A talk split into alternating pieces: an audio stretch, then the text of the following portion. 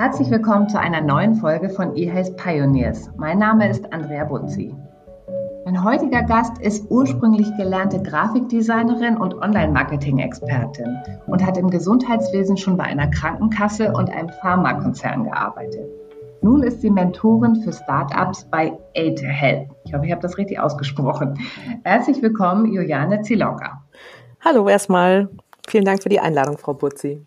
Schön, dass Sie da sind. Leider können wir uns ja heute immer noch nicht ähm, persönlich treffen, aber wir sind hier jetzt remote äh, zugeschaltet. Das funktioniert ja auch wunderbar.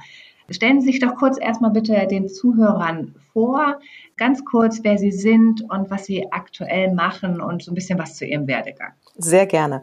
Also ich bin seit 2010 im Gesundheitswesen. Ich habe ähm, 2011 mein erstes Startup veröffentlicht im Bereich der mhm. Frauengesundheit. Das war mhm. ein Online-Portal für Frauen mit fruchtbarkeitsgefährdenden Erkrankungen. Mhm. Habe dann ein zweites Startup ins Leben gerufen, das für Frauen und Paare mit unerfülltem Kinderwunsch Coaching-Kurse bereitgestellt hätte. Bin drei Jahre für die Finanzierung rumgelaufen, das hat leider nicht hm. geklappt. Und War das auch digital, oder? Ja, alles digital. Mhm. Dann hatte ich die große Chance, am Standort Berlin ein Digital Health Accelerator aufzubauen mhm. und habe nebenbei schon recht fleißig genetzwerkt äh, für ein ähm, USA-Netzwerk namens Health 2.0 mhm. was seinen Ursprung im Silicon Valley hat und war da mit zwei anderen sehr aktiv am Standort Berlin, um entsprechend Stakeholder zu vernetzen. Mhm. Mich selbst bewegt wirklich das Thema digitale Gesundheit. Wie können wir Technologien nutzen, um unsere Gesundheit zu erhalten oder unsere Gesundheit zu verbessern? Und nachdem ich erfolgreich gegründet habe und auch erfolgreich die Firma liquidiert habe, mhm. bei der zweiten äh, nicht so erfolgreich war, dann anderen Startups geholfen habe, im Gesundheitswesen durch den Accelerator reinzuschnuppern, mhm. hat es mich, wie Sie schon erwähnten, auf die Corporate-Seite gezogen. Und das war auch der Wechsel von Berlin nach Hamburg zur Kasse und danach nochmal in den Pharmabereich reingeschnuppert. Mhm. Ähm, ich habe ja jetzt ähm, für mich Sie verortet ähm, in diesem AID, also für, äh, steht ja für European Institute of Innovation and Technology. Mhm. Das ist ja ein Projekt der Europäischen Union, also Richtig. ganz oben gefördert. Richtig. Ähm, die haben ja einen sehr schönen Claim, der mir richtig gut gefallen hat. Together for Healthy Lives in Europe. Mhm. Vielleicht können Sie da einfach noch mal ein bisschen was erzählen. Was ist genau die Aufgabe von AID? Und sagt man das so AID oder wie, wie kürzen Man spricht das, das EIT aus. EIT, na wunderbar, genau. dann haben wir das auch geklärt. Super. Ähm, wofür ist EIT eingetreten? EIT Health hat sich äh, auf die Fahne geschrieben, die Gesundheit der europäischen Bevölkerung durch digitale Technologien im Gesundheitswesen zu fördern und zu erhalten. Mhm. Hintergrund ist ein ganz wirtschaftlicher. Wir können als Kontinent Europa nur im Wettbewerb marktwirtschaftlich Bestand halten, mhm. wenn auch unsere Bürger und Bürgerinnen weiter sich der Gesundheit erfreuen.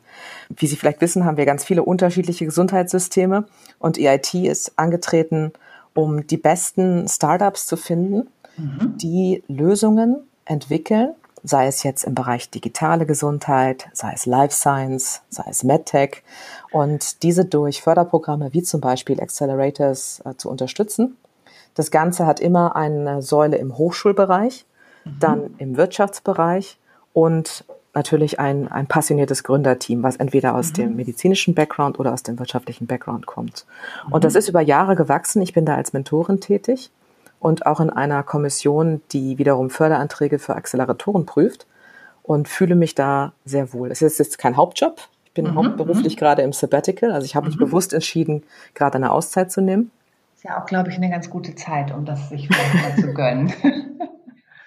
Bleiben wir nochmal bei EIT. Gerne. Das heißt, Startups können sich auch für dieses Programm bewerben. Richtig. Also es können mhm. einerseits Startups sein, die sich in der Gründung befinden oder schon Startups, die bereits gegründet haben. Wichtig ist, dass sie eine Lösung haben oder ein Produkt oder ein Service, der wirklich die Gesundheit in den Vordergrund stellt und auch ein Geschäftsmodell, was das entsprechend mhm. auch, auch abbildet. Und mhm. dann gibt es verschiedenste Programme an verschiedensten Standorten in ganz Europa, wo diese Startups dann vielleicht sogar on Location oder durch Corona eben auch virtuell Mentoring bekommen, mhm. Tipps und Tricks, Unterstützung in allen Bereichen und Facetten einer Businessgründung oder einer Business-Skalierung. Mhm. Sie bezeichnen sich ja auch selbst als Digital Health Entrepreneur mit der Mission, jungen Gesundheitsstartups den Weg zu ebnen, habe ich in einem Tagesspiegelartikel gelesen. Ähm, deswegen natürlich meine naheliegende Frage. Welche drei Tipps haben Sie für Startups im Gesundheitswesen, damit diese sich wirklich auch erfolgreich am Markt etablieren? Und dabei meinte ich nicht nur die Idee, sondern auch das Businessmodell. Okay. Ähm, Tipp 1 ist wirklich ähm, auf das Team bezogen. Es ist ganz mhm. wichtig, dass es ein Gründerteam ist, wobei die also Team keine Alleinkämpfer kann man schon machen, ist aber auf Dauer sehr sehr äh, zermürbend, weil einerseits ein, ein Partner zur Reflexion fehlt und mhm. zweitens im Gesundheitswesen dauern die Prozesse alle ein bisschen länger aufgrund der Regularien der Zertifizierung. Da braucht es einen langen Atem und da ist ein, sag mal, ein, ein Kompagnon, ähnlich wie beim, beim Hobbit ein Frodo mhm. und ein Sam. Also ein Sam an seiner Seite ist besser, als wenn man den Weg alleine geht. Mhm. mhm. Und Tipp eins ist, ähm, wenn, wenn sich ein Team bildet, also man ein Founder und ein Co-Founder ähm, Team ist, dass beide finanzielle Mittel einzahlen. Mhm. Dass mhm. es nicht darum geht, hey, ich gebe mein Humankapital, ich arbeite für dich gegen Firmenanteile. Nein, es geht wirklich darum, jeder soll ein bisschen Cash schon in die Firmengründung reinpacken, damit auch eine ganz andere Verbindlichkeit entsteht. Mhm. Ich glaube, das ist auch ganz wichtig überhaupt bei der Firmengründung. Wir ähm, haben ja auch sehr viel mit Startups zu tun. Und ähm, man mag, macht sich gar nicht so Gedanken darüber, wenn man ein äh, Startup gründet, wie wichtig es auch ist, dass die finanzielle Seite und die Anteile geregelt sind, weil wenn das Unternehmen dann wirklich wächst und gedeiht und auch viel wert ist irgendwann, kann es da zu ganz üblen ähm, Situationen kommen, wo man sich einfach nicht mehr auseinanderrechnen kann. Ne? Absolut. Und ähm, meistens wird auch Fremdkapital mit aufgenommen, mhm. sei es jetzt durch Grants von der EU oder durch Business Angels oder ähm, auch Förderprogramme oder richtige Risikokapitalgeber. Und da muss mhm. einfach klar sein, dass die Anteile auch Stück für Stück verwässern mhm. mhm. und sich eben die Gründer untereinander schon klar sind. Ja, das, das heißt, du, du, empfiehlst eigentlich auch 50-50 oder wenn es drei sind, ähm, ein Drittel, ein Drittel, ein Drittel. Würde ich nie machen. Auf keinen mhm. Fall halb-halb. Okay weil, ähm, weil dann, keiner sehr richtig der Chef ist. Dann haben sie immer das Problem, äh, dass da so eine Art Pattsituation entstehen kann. Also einer muss schon ein Lied haben, mhm. finde ich. Ähm, es sei denn, man hat unheimlich Lust auf lange Diskussionen. Weil das, das ist die Flipside, wenn man das wirklich so 50-50 äh, oder äh, drittelt. Kann gut gehen, bin ich aber persönlich kein Freund von. Mhm. Okay. Ähm, Tipp 2.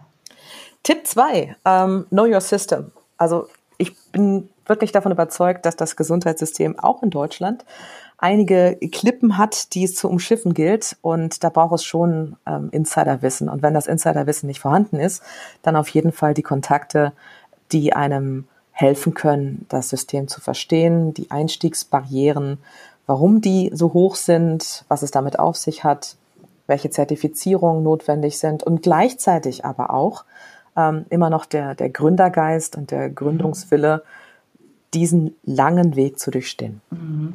Ich glaube, das ist ja auch jetzt einfacher, aber so vor ein, zwei, drei Jahren, als ich mich auch angefangen habe, mit dem Digital Health Bereich zu beschäftigen, da habe ich auch viele interessante Unternehmen kennengelernt, die es leider heute gar nicht mehr gibt, weil die vielleicht auch noch ein bisschen früh waren am Markt, ähm, wo so der Markt sich noch nicht geöffnet hatte, so für digitale Innovation.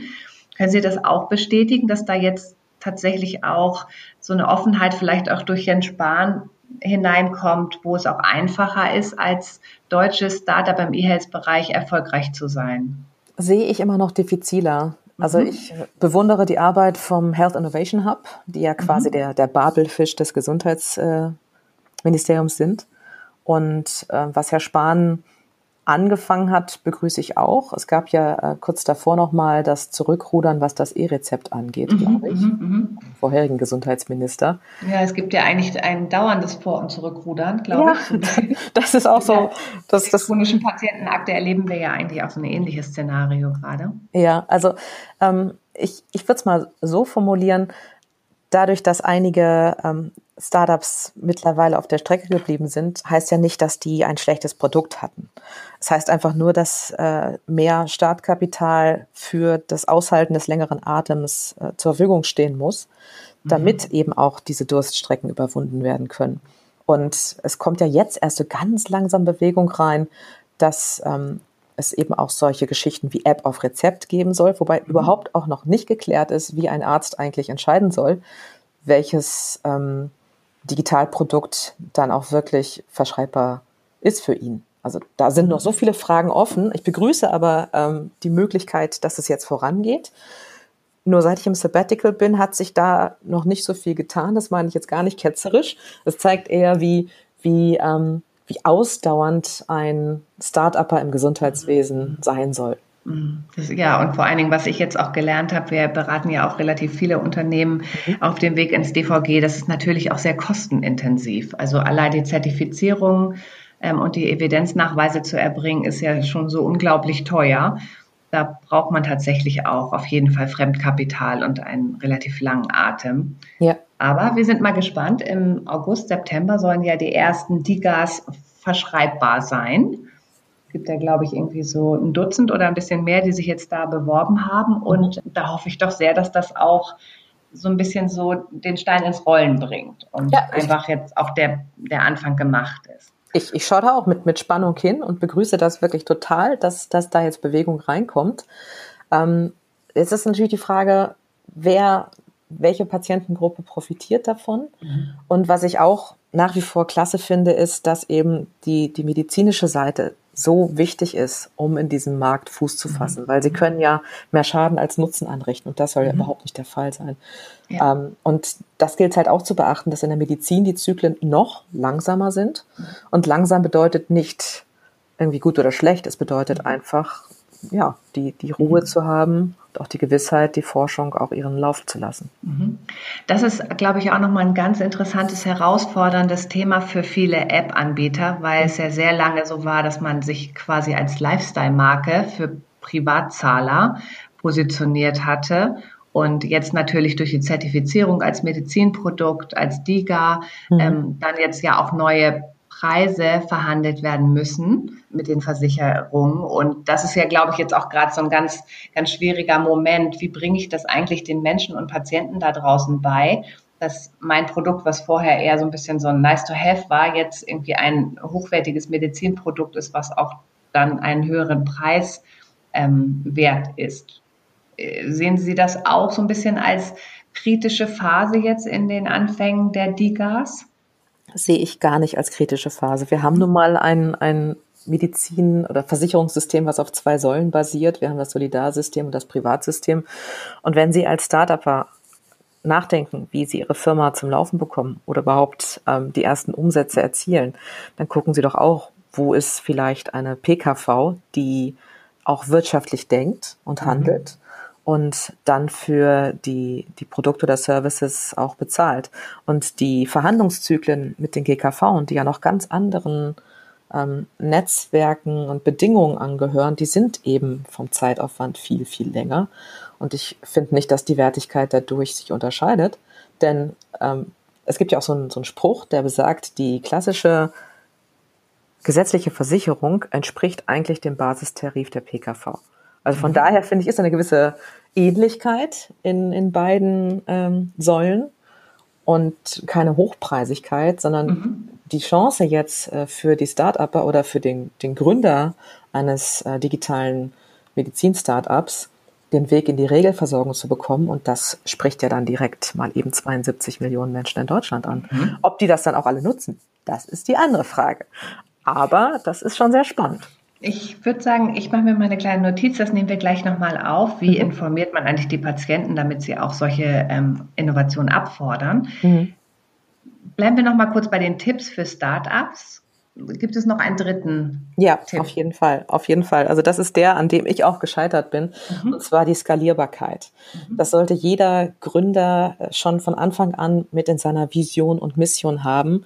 Ähm, was passiert über das eigene Gesundheitssystem hinaus? Wie ist, ist sein Produkt oder Service in anderen Gesundheitsmärkten einsetzbar und skalierbar? Mhm. Und erst dann kommt richtig Musik ins Spiel und erst dann ähm, sind auch andere Investorengruppen, ähm, sag ich mal, interessiert an dem Ganzen. Mhm. Ich bin jetzt kein Freund davon, sofort irgendwie Fremdkapital aufzunehmen. Also das sogenannte Bootstrapping ist auch recht wichtig, zu gucken, was kann man mit eigenen finanziellen Mitteln machen, um, um das erste kleine Produkt zu haben, um auch einen Test zu machen in, in geschützten Gruppen. Nur die Skalierbarkeit ist so wichtig. Und die Kernfrage wäre eigentlich, ähm, zu, zu beantworten, wie viele Millionen werden in den ersten fünf Jahren an Umsatz erzielt. Oh, das ist ja eine schöne Rechenaufgabe. Gewinnen wäre noch besser. Ja. ich glaube, das ist eh auch eine ganz, ganz wichtige Frage. Mache ich erstmal tatsächlich mit Eigenmitteln so weit, wie ich komme, oder bin ich dann auch zu langsam? Also Sie haben ja jetzt gerade gesagt, lieber erstmal ein bisschen Bootstrapping-Phase aushalten. Mhm. Ich habe aber auch schon viele Startup-Gründer im E-Health-Bereich tatsächlich auch gesehen, die sich wirklich, wirklich abgearbeitet haben an ihrer, an ihrem Produkt und an ihrem Setup mit viel zu wenig Manpower und, und äh, da so ein bisschen mit der Handbremse ja. gefahren sind. Ja. Was ist da eigentlich der bessere Weg? Und gibt es auch schon so in Anfangsphasen Finanzierung, die, wo man sich auch irgendwie dann unterstützen lassen kann? Also ich bin überhaupt keine Freundin von dieser Startup-Mentalität, die besagt, hustle harder. Also gib alles und zeig alles. Das ist ähm, so eine Art Popkultur, die brauchst du nicht. Mhm. Wichtig ist, dass, mhm. dass jeder, der sich passioniert einer, einer Gründungsidee widmet, auch darauf achtet, selbst gesund zu bleiben im Sinne von keine Freunde und Familie vernachlässigen, wirklich immer auch Pausen einhalten, denn man selbst ist die, die größte Ressource, die man hat. Mhm. Das ist das, das Essentielle, was ich finde, was jeder mitnehmen sollte. Und sich auch selber Grenzen setzen, was vielleicht das Investment von, von Eigenkapital angeht, sei es Erspartes oder, oder ähnliches, weil ich habe auch den Fehler gemacht. Ich habe meine ähm, Altersvorsorge aufgelöst, um meine Firma am Leben zu erhalten. Das war eine Grenze, ähm, die würde ich niemals wieder überschreiten. Mhm, mh. Niemals. Aber ich war so, so ach, begeistert von der Idee und dachte, es kann doch nicht sein, dass ich hier kein Ja, man Funding hat natürlich kriege. auch ein, ähm, also als Unternehmerin im Unternehmergehen ist, glaube ich, auch dieser Optimismus einfach drin. Auf jeden Fall. Und, ähm, manchmal sieht man dann vielleicht auch nicht, dass es nicht funktioniert. Ja, beziehungsweise äh, dann, dann, dann sieht man äh, im Ausland, wie es funktioniert und fragt sich, was ist denn jetzt schon wieder los? Ja? Mhm. Da sind so viele Facetten und Faktoren, äh, die es zu beachten gilt. Und ich finde, ein gesunder Mittelweg zwischen Bootstrapping und gucken, was gibt's für Förderprogramme und äh, EIT Health ist da ein guter Anlaufpunkt ähm, für auch für Leute, die noch eine Gründungsidee haben. Es mhm, muss nicht okay. immer schon die Firma ähm, am, am Anfang stehen werden wir dann gleich auch mal in den Show Notes ähm, verlinken. Gerne.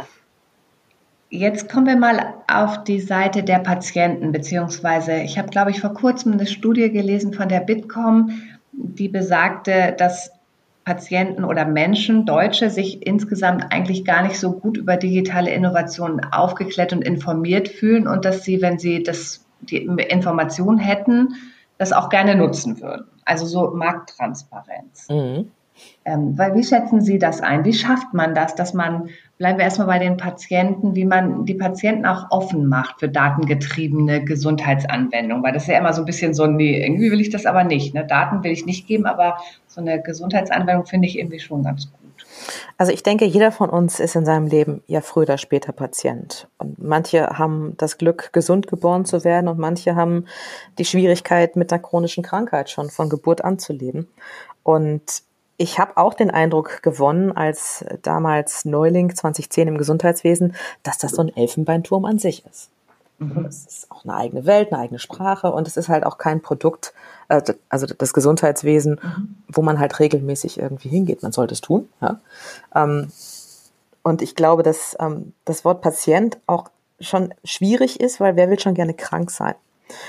Ich kann mir vorstellen, dass Menschen, die sowieso schon einen Bezug zu ähm, digitalen Technologien haben, sei es jetzt das Smartphone oder, oder diese ähm, Watch von einem mhm, Hersteller mhm. aus Cupertino, ähm, dass das ein, ein, eine Zielgruppe sein kann, die Leute auch bewegt, die Produkte zu nutzen. Und am Ende eines langen Tages ist ein, ein gutes äh, digitales Medizinprodukt das, was die Wünsche der, der Nutzer, also der Menschen mit den Krankheiten, wirklich berücksichtigt mhm. und ihnen das Leben erleichtert. Mhm. Ich habe auch so ein bisschen das Gefühl, dass gerade in dieser Gruppe der chronisch Kranken hat das Internet und die, der digitale Austausch ja schon eine ganz hohe Bedeutung. Ja. Da ist die Markttransparenz auch ein bisschen besser. Letztes Jahr auf der IFA gab es ja auch so einen Health-Bereich und das fand ich total interessant, dass dort ja auch relativ viele Patienten und kranke Menschen sich informiert haben, was es für ihr Leiden für Innovationen gibt. Also das war für mich auch in den Anfängen von äh, The Medical Network, so ein paar Monate nach Gründung, auch nochmal so eine Bestätigung zu sehen, dass da wirklich auch Menschen gibt da draußen, die darauf warten, dass äh, digitale Innovationen auch ihr ihren Evidenznachweis erbracht haben, natürlich. Und sie müssen auch ein sicheres ähm, Gesundheitsprodukt sein, aber dass sie dann auch wirklich darauf warten, dass sie das einsetzen können und vielleicht dann ihre Beweglichkeit verbessern können oder ähm, auch chronische Krankheiten besser in den Griff bekommen. Diabetes und so weiter sind ja, glaube ich, auch Bereiche, wo, wo man heute schon die Lebensqualität enorm steigern kann. Absolut. Und ähm, es gibt ja auch einige Pioniere da. Äh, der Sebastian Haug sei zum Beispiel genannt mit seinem Diabetes-Netzwerk, mhm. der auch aktiv äh, sich einsetzt für digitale Themen. Nur es muss halt wirklich die Standards erfüllen. Es muss einfach mhm. anzuwenden sein. Es muss sich in das, in das normale Leben des Nutzers integrieren. Und es muss auch sicher sein, was Datenschutz mhm. angeht. Und das haben mhm. einige Total. ganz in der Anfangszeit äh, auch nicht so berücksichtigt und irgendwelche kruden Geschäftsmodelle auf Daten gemacht. Davon halte ich überhaupt nichts. Es geht wirklich um, um die Patientensicherheit und darum, dass vielleicht mit den Daten, wenn, wenn der Nutzer das einwilligt, ähm, die Forschung auch weiter vorankommen mhm. kann. Mhm. Das finde ich wirklich essentiell. Und was Sie schon sagten, IFA ist, ist ein äh, sehr gute Location, raus aus diesen Elfenbeintürmen hin zu Orten, wo sich Menschen im Alltag aufhalten. Das mhm. kann aber auch im Krankenhaus ein, ein Shop-in-Shop sein, mhm. wenn man irgendwie Verwandte besucht, die auf Station liegen. Das kann aber auch ein Orthopädieladen sein, der ein bisschen entstaubter daherkommt, der vielleicht auch wunderschön äh, eingerichtet ist. Und das hat einfach viel mit User Experience zu tun. Und ja. äh, weg von diesen oh, Krankheit, alles so schlimm hin zu ja, ich habe eine Krankheit. Gesunderhaltung okay. vielleicht genau, auch sogar. Genau. Ne? Richtig. Also halten wir mal fest, dass die Patienten schon auch eine gewisse Offenheit haben, aber sie müssen halt auch richtig angesprochen werden am richtigen Ort. Und da kommen wir dann ja eigentlich schon zu den Leistungserbringern, wie das so schön heißt, also die Ärzte, ja. ähm, die natürlich immer noch die Vertrauensperson Nummer eins sind, glaube ich, bei den meisten deutschen Menschen. Mhm. Wie bringt man die jetzt dazu, sich auch mit digitalen Gesundheitsanwendungen so weit zu beschäftigen, dass sie auch da Empfehlungen aussprechen können? Wenn ich da die goldene Antwort hätte. Schade. Aber ich habe ich hab ein paar Ideen. Ich habe ein paar ja. Ideen. Gut, ähm, dann diskutieren wir jetzt die Ideen, weil ich das, diese Frage hat mir noch keiner richtig gut beantworten können und ich denke auch viel drüber nach. Also ich habe mit meinem äh, Gesundheitsportal ähm, damals ja auch viel mit Ärzten genetzwerkt und einen Arztbeirat ins Leben gerufen. Da mhm. es um Frauengesundheit ging, hatte ich Ärzte aus der Gynäkologie und aus der Radiologie gewinnen können. Und ich bin dann zu den Orten gegangen, ähm, wo die sich aufhalten. Das war unter anderem in den Facharztgesellschaften und natürlich auch auf den Medizinkongressen. Mhm. Also gleiches, was wir über die Patienten gerade gesagt haben, gilt auch für, für die Ärzteschaft. Schauen, in welchen Lebenswelten bewegen die sich, wo informieren die sich. Natürlich gibt es auch da Restriktionen durch Heilmittelwerbegesetz und so weiter und so fort.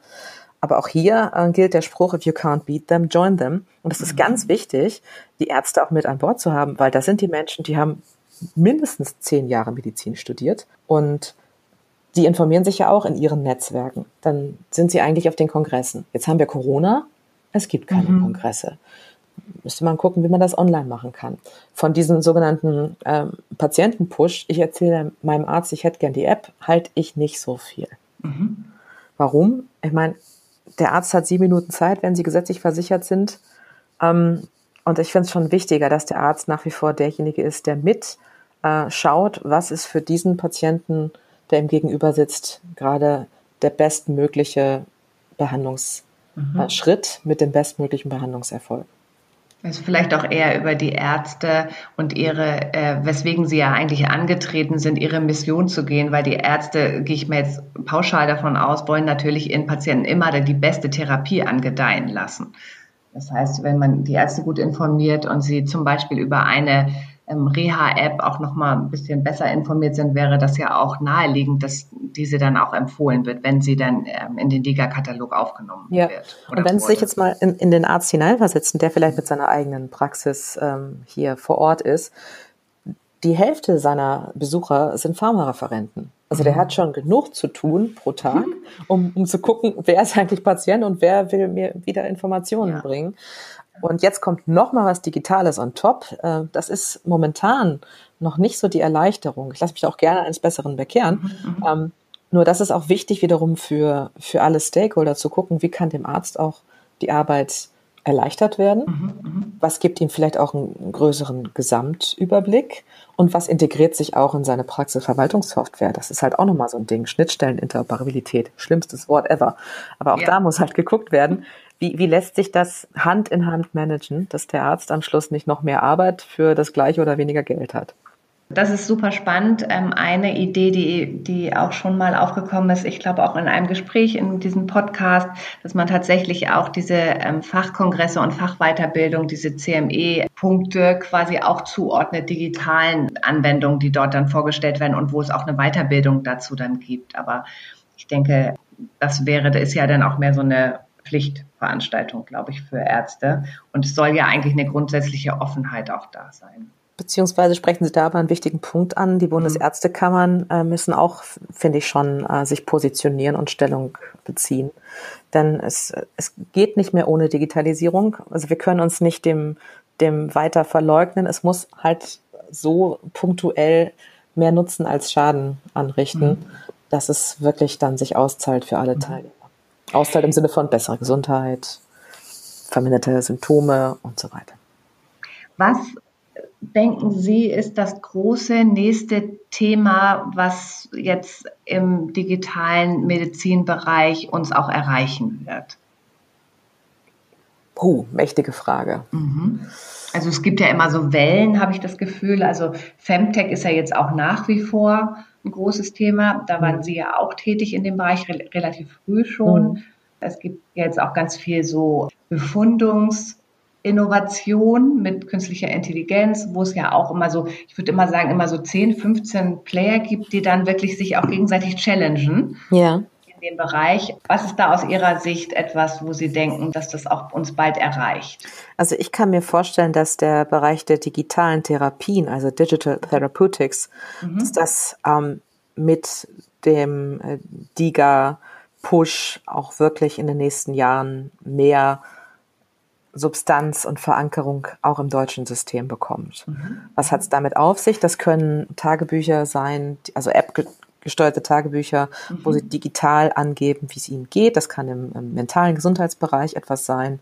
Das kann aber auch im, im Neurodermitis oder dermatologischen Bereich was sein, mhm. im Bereich der Frauengesundheit. Darüber hinaus aber auch dann eine Aufzeichnung der Art des Medikaments und damit sind sie automatisch im Medizinproduktebereich drin. Mhm, mhm, und diese, diese Trennung, wie es halt vor einem Jahr noch war, so, ja, ich habe ein Tagebuch und dann schreibe ich nur mhm. irgendwie so ein Smiley rein. Das will man doch als Nutzer nicht. Das ist doch, nee, sie wollen doch auch irgendwie am liebsten eine App, die alles kann. Möglichst, ja. Also das ist, finde ich auch, ist eine ganz spannende Entwicklung. Wenn ich mir so angucke, was ich auf meinem Smartphone für verschiedene Anwendungen habe, gibt es mhm. doch irgendwie so 30 Prozent Überschneidung. Mhm weil jetzt doch irgendwie alle versuchen gerade so ein bisschen die Patienten-Journey zu erweitern. Ja. Wie denken Sie darüber? Wird es auch darauf hinauslaufen, dass wir so ein paar große Plattform-Player bekommen, die dann den Markt auch relativ stark beherrschen und wird das eventuell dann auch irgendwie aus den USA kommen? Also wie wir das zum Beispiel im Werbetechnologiebereich oder im Suchmaschinenbereich erleben oder im E-Commerce, braucht man ja, glaube ich, nicht mal den Namen nennen, um zu erkennen, dass es da quasi die Plattformgiganten sich auch den Markt gegriffen haben und da auch nicht viel rechts und links wächst.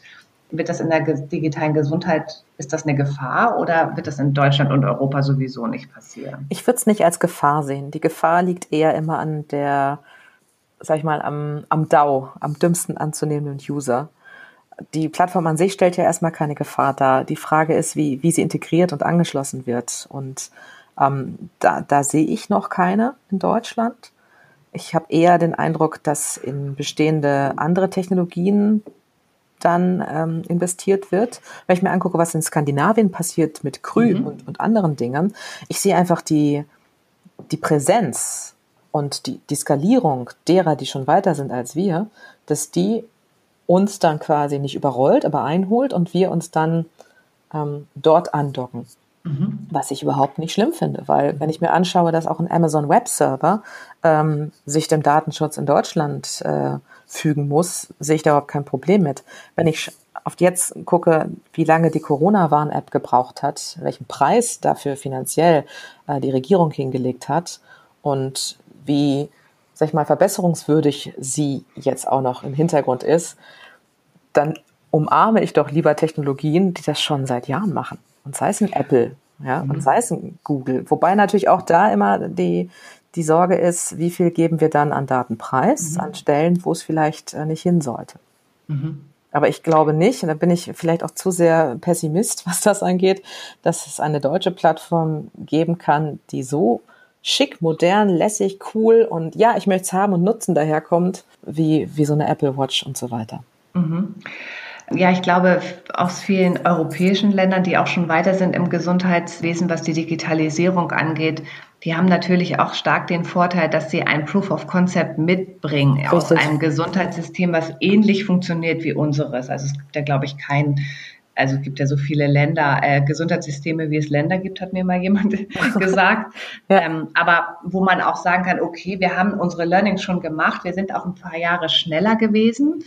Und damit können wir jetzt auch eine Europa-Expansion machen. Und dann ist natürlich da auch das Potenzial da, dass diese Anbieter dann auch äh, vielleicht immer einen Schritt weiter sind. Ja, nochmal kurz ergänzend, so eine Apple Watch ist auch an eine Plattform angebunden. Mhm. Also das möchte ich nochmal erwähnen, dass dahinter auch eine, eine Cloud-basierte Technologie ist, die letztendlich dann auch über verschiedene Devices angesteuert werden kann. Gibt es denn hier in Deutschland auch einen Player, der die Apple Watch quasi, also der wirklich irgendwie in Konkurrenz ist? Also was, was Software angeht, ähm, Hardware mh, hm, schwierig, weil das Produktdesign äh, da sehr oft zu wünschen übrig lässt. Also ich weiß nicht, warum die Uhren alle immer so klobig groß sein sollen, dass man auf jeden Fall auch sieht, dass man eins trägt.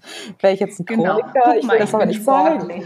Guck mal hier. Sportuhr um. Die genau. Auch meine Herzfrequenz. Richtig. Neuerdings. Und ach übrigens, hier ist das Biepen, weil mein Eisprung gerade erfolgt ist. Nein, brauche ich nicht.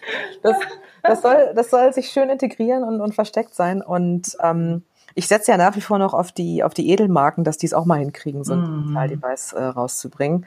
Ähm, momentan braucht es eben im Produktdesign, denke ich, noch ein bisschen einen, Push, dass auch deutsche mm. Player sich positionieren, was ich mir sehr wünschen würde. Mhm. Wenn wir jetzt mal tatsächlich so ganz weit in die Zukunft blicken und uns vorstellen, wie vielleicht Gesundheit in äh, oder überhaupt unser Gesundheitssystem in 20 Jahren aussieht. Ähm, und wenn wir jetzt auch mal so über Devices sprechen, also es war ja auch die ganze Zeit die Rede davon, warum nutzen wir eigentlich sowas Klobiges wie ein Smartphone und laufen die ganze Zeit mit dem Smartphone vor den Augen durch die Gegend und äh, tippen auf irrwitzig kleinen Tasten irgendwelche langen Texte rein und so weiter. Und da wird ja auch schon ganz viel darüber geredet. Wer weiß, vielleicht haben wir irgendwann mal einen Knopf im Ohr. Ne? Mhm. Und dann blinzeln wir mit den Augen und dann wird ein Foto gemacht. Mhm. Sowas auch vorstellbar, so Science-Fiction-mäßig, dass es auch irgendwas geben könnte, was dann tatsächlich auch implantiert wird, was unsere Gesundheit überwacht und, und äh, unsere Daten misst und vielleicht auch eine personalisierte Medizin dann zur Folge hat. Können Sie sich das vorstellen? Lassen Sie das bloß nicht in Attila Hildmann hören, dass wir da alle verschippt werden. Das ist eine, das ist eine Verschwörungstheorie. Hilfe, Hilfe, wir werden alle verschippt. Ähm, es gibt einen wunderschönen äh, Science-Fiction-Film, weil Sie ja gerade auch von Science-Fiction gesprochen ja. haben. Der heißt Her, also Englisch für ja. sie. Und Habe ich natürlich ähm, auch konsumiert. Ich bin ja ein ganz großer Fan von diesem Film. Und, und da geht es letztendlich darum, dass ähm, die Computertechnologie so weit ist, dass jeder Unsichtbare ähm, in ihr Kopfhörer trägt, ohne Kabel. Mhm. Und wenn wir uns anschauen, dass die Earpods auch wieder von einem großen US-Hersteller da auch schon mhm. in diese ja. Richtung gehen und auch die Sprachtechnologie sich weiterentwickelt, ist das durchaus vorstellbar, mhm. dass es möglicherweise digitale Assistenten gibt, die einen auch so ein bisschen bisschen unterstützen. Nicht die Verantwortung abnehmen, das finde ich ganz äh, ethisch unmoralisch, aber schon möglicherweise unterstützen. Und was äh, Implantologie angeht, muss jeder auch wieder selbst wissen, wie weit er das eigenverantwortlich äh, machen möchte. Ich finde, da hat der Staat nichts dran zu suchen. Das sollte jeder selbst als Bürger entscheiden, in Zusammenhang also mit dem Arzt. Die erste Welle der ähm, Chips, die man sich implantieren konnte, es war ja auch sowas für Smart Homes, ne, dass man irgendwie so in sein Haus kommt. Ja, geht so, die Garage auf, welchen Daumen hochhalte, ja. Ähm, das war ja vor zwei Jahren mal so richtig en vogue. Da hat man ja irgendwie schon fast angenommen, das kann sich jetzt jeder mal in seine Hand ein, einpflanzen lassen, aber es war dann ja auch schnell wieder vorbei, so mit diesen Cyborgs und so. Ja. Ähm, aber also ich finde das schon interessant, wenn man, wenn man auch sich mal betrachtet, woher die Medizin eigentlich kommt, dass sie ja sehr stark auch in diesem kurativen Bereich ähm, angesiedelt ist. Es ging ja eigentlich immer um, ne, man ist krank, geht zum Arzt und dann macht er einen wieder heil und sonst kümmert man sich halt eigentlich nicht um die Funktion seines Körpers. Und wir sind ja jetzt doch so, schon in so einen Paradigmenwechsel gekommen, der meiner Meinung nach auch durch, durch digitale Technologien gefördert wird. Es geht ja jetzt auch schon ganz stark in die Präventionsrichtung. Es gibt ja auch tatsächlich viele Anwendungen, die in diesem Präventionsbereich auch angesiedelt sind. Was denken Sie, wird das auch in der, in der ganzen Wahrnehmung der, wie sehe ich eigentlich Gesundheit, wird das auch bei den Menschen irgendwann wirklich auch zu so einem ganz wichtigen Bestandteil werden, sich wirklich um seine persönliche Gesundheit auch zu sorgen und sich damit zu beschäftigen und dafür die Verantwortung zu übernehmen? Teils, teils. Also ich sag mal, die ganzen Fitness-Apps, mit denen sie ihre Schritte zählen können, äh, ihre Laufrouten tracken, mhm. die sind sehr en vogue in, in, in der jetzigen jungen Generation, mhm. auch in unserer Generation. Mhm. Und es ist einfach schon zum, zum Status quo geworden. Aber ich finde, Gesundheit hat das türkische Ansicht, man, man merkt erst, dass man nicht mehr gesund ist, wenn die Gesundheit weg ist. Mhm. Und vorher wird sie so als gegeben mhm. aufgefasst. Und diese Awareness, ähm, die sehe ich nicht in der breiten Bevölkerung. Das hat vielleicht aber auch was mit mit dem Umfeld zu tun. Mhm. Ich fand es ganz interessant. Ähm, es ist ja, wird ja regelmäßig der Werteindex vom Trendbüro hier in Hamburg veröffentlicht mhm. und da war im Februar tatsächlich der Wert Gesundheit, das war ja vor Corona, ja. Ähm, war der wichtigste Wert der Deutschen und hat, das, hat da auch, ich glaube, Umwelt abgelöst. Mhm. Die haben das auch so ein bisschen definiert, als dass man wegkommt. Jetzt, die untersuchen ja Social Media im Prinzip. Ne? Also, mhm. was reden die Menschen da draußen in den Social Media über die verschiedenen Werte? die haben das so interpretiert, dass man jetzt tatsächlich auch ein bisschen wegkommt von diesem Selbstoptimieren, mhm. dass der Fokus jetzt auf Self-Care liegt. Und das fand ich irgendwie so ganz schön und optimistisch. Und man bedenke, dass es ja tatsächlich vor Corona war. Ähm, vielleicht hat sich da jetzt auch noch stärker was dran geändert. Ich, ich denke auf jeden Fall, weil zur Gesundheit gehört ja auch die seelische Gesundheit. Und mhm. wenn Sie zurückblicken, was ab März los war, da durften Sie auf einmal äh, keinen Menschen mehr berühren, der nicht in ihrem Haushalt lebt. Ähm, viele waren auf sich auf einmal zurückgeworfen, Ablenkung fehlte und ich finde, Gesundheit ist nicht nur ähm, körperliche Fitness, sondern auch, auch seelische Gesundheit. Wie steht's denn mit einem, mit, mit, im sozialen Gefüge, im Freundschaftskreis, mhm. Partnerschaft, Haustiere, auch Beruf, ähm, wenn das, das Einkommen auf Kurzarbeit gesetzt wird und dann vielleicht Menschen sich verschulden oder hier ähm, Selbstständige und Unternehmer in mhm. existenzielle Nöte geraten. Das mhm. macht so viel aus mhm, mit der eigenen Psyche. Ja. Ich finde, Gesundheit ist nicht nur Körper, es ist eben auch Geist und Seele. Und da glaube ich, dass Corona uns auch einen ganz schönen sag ich mal, krassen, sauber geputzten Spiegel vorgehalten mhm. hat. Total. Also das kann, kann ich auch tatsächlich für mich selbst bestätigen. Also mir ist zum Beispiel bewusst geworden, wie wichtig mir auch der Umgang mit meinen Mitarbeitern und mit mhm. meiner Firma und diesem tatsächlichen Austausch nicht in, innerhalb von Zoom ist, sondern diese, diese menschliche Komponente, wie wichtig das auch mhm. für mich persönlich ist. Und das fand ich auch äh, toll, weil das gibt mir auch sehr viel Motivation, jetzt ähm, meine Firma auch weiterzuentwickeln, weil ich genau weiß, das ist der Ort, wo ich sein möchte. Schön. Und ähm, das natürlich auch ähm, wunderbar. Dann würde ich sagen, ich glaube, wir könnten jetzt noch ewig weiter plaudern, aber ähm, gerne. Ich äh, kann schon mal ankündigen, dass es tatsächlich zu diesem Wertethema auch ein Update, Post-Corona-Update gibt. Und ich habe mir auch die beiden Herren vom Trendbüro dazu eingeladen für einen der kommenden Podcasts. Und dann werden wir das auch nochmal schwarz auf weiß lesen, was wir, glaube ich, schon innerlich alle fühlen, dass Corona was mit uns gemacht hat und dass wir Gesundheit auch wertschätzend sehr gegenüberstehen als vielleicht noch Anfang des Jahres. Ähm, ich schließe jetzt nochmal immer gerne mit der Frage, welche digitale Innovation würden Sie gerne nutzen, sobald sie verfügbar wäre? Zum Beispiel als DIGA. Hm, ich habe ja prinzipiell kein Problem damit, auch gepiekt zu werden. Mhm. Ich fände sowas wie Home-Diagnostik super spannend. Bluttest oder mhm. Auslesen von Körperflüssigkeiten, mhm. mit dann auch ähm, Instant Feedback, gerne auch mhm. mit einem Monitor, mit Rückkopplung, mit einem medizinischen Mitarbeiter, der mir sagt, jo, alles im grünen Bereich mhm. oder hm, pass mal auf. Und dann liegt es ja an mir, mich ja. dahingegen wieder weiter auszupendeln. Also das fände ich mega spannend, dass das mhm. in mich hineinhorchen dann auch nochmal äh, durch Auslesen von, ja, von Flüssigkeiten unterstützt wird. Okay, ich meine, da gibt es ja schon einige Sachen. Also ich glaube, so in dieser Darmmikrobiom-Ecke haben wir ja auch schon einige wirklich sehr hochkarätige Anbieter, aber das ist dann natürlich eher so, dass man sich selbst zwar eine Probe entnimmt, aber die dann auch noch von einem Labor untersucht werden muss. Und, ja. Aber ich glaube, das ist auch schon sehr nahe daran, dass man selbst auf sich achtet und dann auch ja Tipps für Ernährung und, und Bewegung und so weiter bekommt. Genau.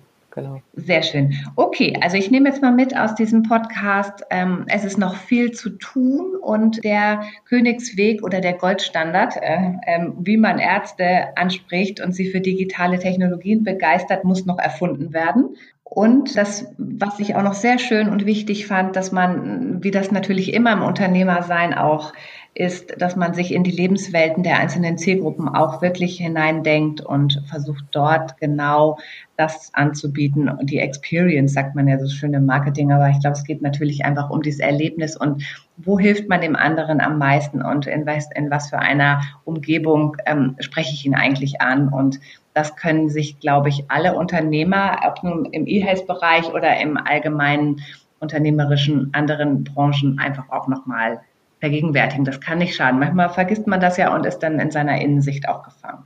Das ist ein sehr, sehr schönes Schlusswort. Ja. Vielen Dank, Frau Zilonka. Ich hoffe, ähm, wir hören vielleicht bald wieder voneinander. Vielleicht sind Sie ja in einem neuen Startup dann unterwegs oder eines Ihrer Babys im äh, in Ihrem Accelerator ist dann erfolgreich. Aber ich wünsche Ihnen auf jeden Fall nochmal gute Gedanken im Sabbatical und ich freue mich auf ein echtes Wiedersehen. Ganz lieben Dank, Frau Putzi. Hat mich auch sehr viel Spaß gemacht, der Podcast. Und ja, mhm. würde mich auch wirklich freuen auf ein persönliches Treffen. Wir Sinne. sind ja beide in Hamburg. Bis Wunderbar. Dahin. Dankeschön. Tschüss. Tschüss. Tschüss.